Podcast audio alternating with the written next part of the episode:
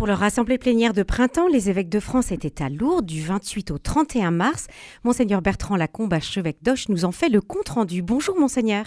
Bonjour Isabelle et bonjour aux auditeurs de Radio Présence. Lors de son discours de clôture, le président de la conférence des évêques de France, Monseigneur de Moulin-Beaufort, a témoigné d'une sérénité discrète, impalpable mais réelle, constatable euh, comme une anticipation de la joie du jardin de Pâques. Quelle est votre propre impression de ces quatre jours passés à Lourdes, monseigneur? Eh bien, euh, oui, je me retrouve dans ce que dit notre président, bien sûr, c'est-à-dire que nous avions euh, un programme chargé et on pouvait avoir un peu peur au début en allant à Lourdes parce que neuf groupes de travail ont travaillé et on, sont venus avec des propositions. Et alors, il nous a fallu rentrer dans ces, dans ces propositions, à la fois nombreuses, et, je crois qu'on a vécu euh, vraiment une, une rencontre et qu'on a pu écouter, on a pu s'imprégner de, de, ce que ces groupes de travail nous ont, nous ont préparé et ont préparé pour l'Église de France. Hmm. Alors des groupes de travail qui avaient des, des thématiques variées sur euh, évidemment la, concernant la lutte contre les abus, le partage des bonnes pratiques devant les cas signalés, euh, évidemment la question de la confession, de l'accompagnement spirituel, l'accompagnement des mises en cause, le discernement vocationnel et la formation des futurs prêtres. Je ne vais pas tous les nommer. Je voudrais qu'on s'arrête justement sur ce groupe discernement vocationnel et formation des futurs prêtres auquel vous avez participé. Euh, il y avait évidemment euh, beaucoup de propositions. Euh, un des aspects, c'est l'évaluation par les formateurs de séminaires de l'application de la ratio nationaliste, qui, est en fait la formation des futurs prêtres. Comment, allez-vous faire cette évaluation, monseigneur? Oui, alors je, ben, vous remercie de, bien resituer ces groupes de travail dans, la lutte contre les, les abus, c'est-à-dire que c'est suite au rapport de la SIAZ que nous nous sommes dit, eh bien, il nous faut euh, travailler, mais on ne peut pas travailler tout seul. Et mm. donc, euh, dans ces, groupes de travail, euh, il y avait un évêque, mais c'est un laïc ou une laïque qui animait ce groupe avec des personnes de différents états de vie, laïcs, religieux, religieuses, prêtres. Et donc, vous voyez, on a eu dans une dynamique, je dirais, synodale, c'est-à-dire que on a voulu travailler, pas tout seul, les évêques, mais vraiment en lien avec le peuple de Dieu. Et donc, c'est cette diversité qui s'est qui s'est exprimé euh, dans les, sujets que vous évoquiez. Et, pour ma part, ben, j'ai eu la chance de faire partie de ce groupe de travail 4, euh, euh, discernement vocationnel et formation des futurs prêtres. Bien peut-être parce que j'ai été formateur au séminaire à Toulouse il y a quelques années, puis j'ai porté les questions de vocation pour, pour l'Église de France. Et un des aspects, comme vous le soulignez, c'est le, programme. en latin, on dit la ratio, qui est, qui est donné. Et donc, euh, le, le, le, le, Vatican donne euh, des indications pour, euh, tout, pour le monde entier. Et puis, en France, on a rédigé une ratio, c'est-à-dire un programme du séminaire qui est davantage adapté à notre pays. Et bah, il y a des choses nouvelles dans cette, dans cette ratio et qui ne sont pas toujours mises en place. Donc, dans notre groupe de travail, on s'est dit, bah, c'est important que ça puisse, ça puisse être, être mis en œuvre. Et donc, euh, on a rencontré l'ensemble des supérieurs de séminaires, on a rencontré des personnes qui euh, sont au service des vocations, on a rencontré aussi des, des séminaristes. Et euh, donc, le, pour mettre en œuvre cette, cette ratio, eh bien, il y a un conseil qui s'appelle le Conseil national des grands séminaires qui se réunit régulièrement pour évaluer cette, cette mise en œuvre mais le fait que nous ayons travaillé avec eux, eh bien, ça nous a permis d'indiquer euh, des aspects qui nous semblaient très, très importants, à la fois ceux qui sont dans la ratio, mais peut-être des aspects plus nouveaux comme euh, la formation des formateurs, c'est-à-dire que euh, il y a des moments où il faut pouvoir, avec les formateurs, à la fois leur donner une formation, mais aussi reprendre avec eux, relire leur mission, et donc, ça fait partie des aspects qu'on a pu souligner. Hmm, peut-être euh, donc une plus grande attention. Je précise que si les auditeurs veulent connaître davantage ce que c'est que la ratio nationaliste, euh, il y a une émission Pépite de Pasteur qui est diffusée chaque semaine et qui explique à chaque fois un point de la ratio avec des séminaristes du, séminaire de Toulouse. Monseigneur euh, Bertrand Lacombe, je voudrais que nous, parlions aussi de, la maturité affective des séminaristes et des jeunes prêtres parce que là aussi, c'est une, question qui a été soulignée la, gestion de, des crises, de la crise des abus. Euh, comment on, peut y prêter une attention particulière? Oui, alors la maturité affective, c'est vraiment un point euh, essentiel sur lequel nous avons travaillé, qui est, qui est déjà pris en compte par les séminaires, mais peut-être qui est pas suffisamment pris en compte comme euh, un aspect déterminant. C'est-à-dire que euh, le, il y a un accompagnement humain, il y a aussi un accompagnement psychologique qui existe dans les, dans les séminaires lorsque, lorsque c'est nécessaire. Et une nouveauté peut-être par rapport à la dimension psychologique, c'est que autrefois on pouvait demander à un séminariste de, d'être suivi d'un point de vue psychologique. Aujourd'hui, la demande émane davantage des séminaristes eux-mêmes. Donc ça, c'est, un point positif. Mais euh, dans le, le, les, les, les, rapports qui sont faits euh, à l'évêque, eh bien, la dimension de maturité affective n'apparaissait pas comme telle.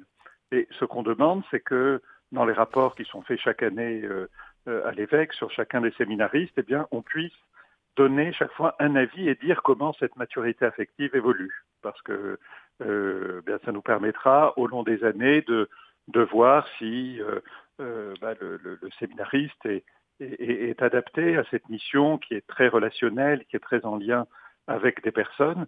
Et, et donc, euh, euh je dirais la nouveauté qu'on a là, c'est de dire suivant de manière particulière la maturité affective, non pas comme un des multiples éléments qu'on regarde, mais vraiment comme un élément essentiel sur lequel il nous faut être attentif. Mmh. Alors, dernier point, euh, monseigneur Bertrand Lacombe, sur euh, ce groupe de travail auquel vous avez euh, activement participé, discernement des vocations et formation des futurs prêtres, c'est le, les conditions qui permettent aux futurs prêtres de vivre un célibat chaste, heureux et fécond. Là aussi, c'est une, une nouvelle manière de présenter les choses que vous avez travaillé pour cette assemblée plénière? Euh, sans avoir vraiment travaillé les choses, euh, ce qu'on a dit, c'est euh, il faut davantage travailler la question. Euh, C'est-à-dire qu'il y a eu par le passé euh, un certain nombre de, de, chercheurs, de théologiens qui se sont euh, qui se sont exprimés. Et aujourd'hui, ben, il nous faut, dans la société dans laquelle on est aujourd'hui, avec ce qu'elle vit, pouvoir à nouveau frais travailler sur ces sur ces questions-là, parce que euh, il y a beaucoup de, célibataires dans notre société, mais qui n'ont pas choisi cet état. Quand on est séminariste et quand on est prêtre, euh, eh bien, euh, c'est un état que l'on choisit et il faut davantage travailler cette question pour que euh, nous puissions donner des indications sur cette manière de vivre le célibat de manière heureuse, cette manière d'accueillir une vie qui est donnée en abondance, mais euh, sur ce sujet où la société a un peu du mal à le comprendre. Ah oui. Donc vous voyez, euh, le, le, le, groupe de travail n'a pas dit euh, bah, on va faire les choses comme ça, mais a dit sur cette question du célibat, qui est vraiment une grâce de la, de, de la vie de l'Église, comment aujourd'hui l'expliquer et mieux le vivre dans la société d'aujourd'hui qui euh, a plus de mal à le reconnaître. Mmh. Et ça signifie que finalement chaque groupe de travail a à nouveau une feuille de route et va continuer de travailler sur, euh, sur ces différents sujets? Alors le, la commande, c'était euh, de faire des propositions pour la pour la conférence des évêques. Donc euh, les groupes de travail se sont arrêtés avec les propositions qui euh, qui ont été faites et euh, nous avons voté un certain nombre de un certain nombre de, de, de propositions mmh. et, et, donc d'autres d'autres travaux vont se mettre en place peut-être avec les mêmes personnes, peut-être euh, avec d'autres personnes. Ça a été un, un, très gros investissement pour les personnes qui ont été dans ces groupes de travail et je crois que ça aurait été difficile de continuer sur ce, sur ce rythme-là. Mais euh, il y a des, un certain nombre de mesures qui vont être mises en œuvre euh, rapidement. Euh, et, et, puis, on fera un point euh, dans deux ans pour se dire, bah, ces mesures qu'on a votées, celles qui n'ont pas été votées parce que bah, il n'y a pas que nous qui décidons dans l'Église. Ce qui concerne la vie des prêtres, il faut pouvoir en parler avec les prêtres. Ce qui concerne l'accompagnement spirituel, eh ben, il faut pouvoir en parler avec des personnes qui font l'accompagnement spirituel. Eh bien, euh, il y aura un point qui sera fait dans deux ans, et puis le Conseil permanent de la conférence des évêques va au jour le jour suivre ces, décisions qui ont été prises. De même qu'il y a aussi besoin de, l'avis de Rome pour un certain nombre de points qui ont été soulevés alors, bah, euh, il y a des points. Euh, euh, en effet, on n'est pas tout seul à décider dans à décider dans l'Église. je pense à des propositions qui ont été faites concernant l'ordination d'hommes mariés ou le diaconat féminin. c'est pas en lien immédiat et direct avec avec le sujet et, et, la crise des abus, mais on sait que c'est des questions qui se posent dans l'Église.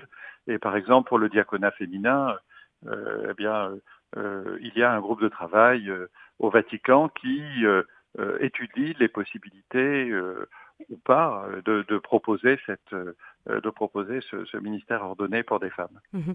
Une attention particulière et nouvelle est portée à l'accompagnement des évêques. Vous êtes vous-même archevêque d'Auch depuis le 22 octobre 2020. Quelles sont les dispositions proposées lors de cette assemblée plénière de printemps qui vous semblent pertinentes, monseigneur? Oui, alors bah, ça, c'est des décisions qu'on a pu voter assez directement parce qu'elles nous concernaient directement. Donc, euh, euh, c'est une, une bonne chose. Mais c'est assez eh nouveau euh, finalement, non? Oui, oui, c'est mm. nouveau parce qu'on dit eh ben, l'évêque rencontre au pape, mais enfin, les visites, les visites ad limina, c'est tous les cinq ans et même plutôt tous les dix ans. Et, donc, il y avait vraiment une vraie question qui se posait ici.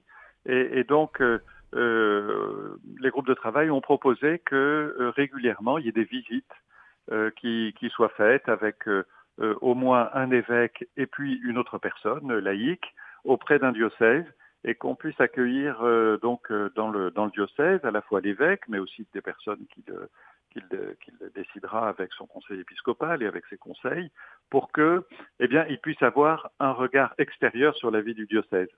L'ensemble des fidèles du diocèse voit ce qui se passe, et donc ça c'est important, mais il faut aussi avoir un regard extérieur et il y a cette tradition belle et ancienne des, visites dans, l'Église. Et euh, bah, c'était vraiment dommage qu'il n'y en ait pas au niveau des évêques. Donc euh, euh, là, c'est quelque chose qui se mettra en place assez rapidement.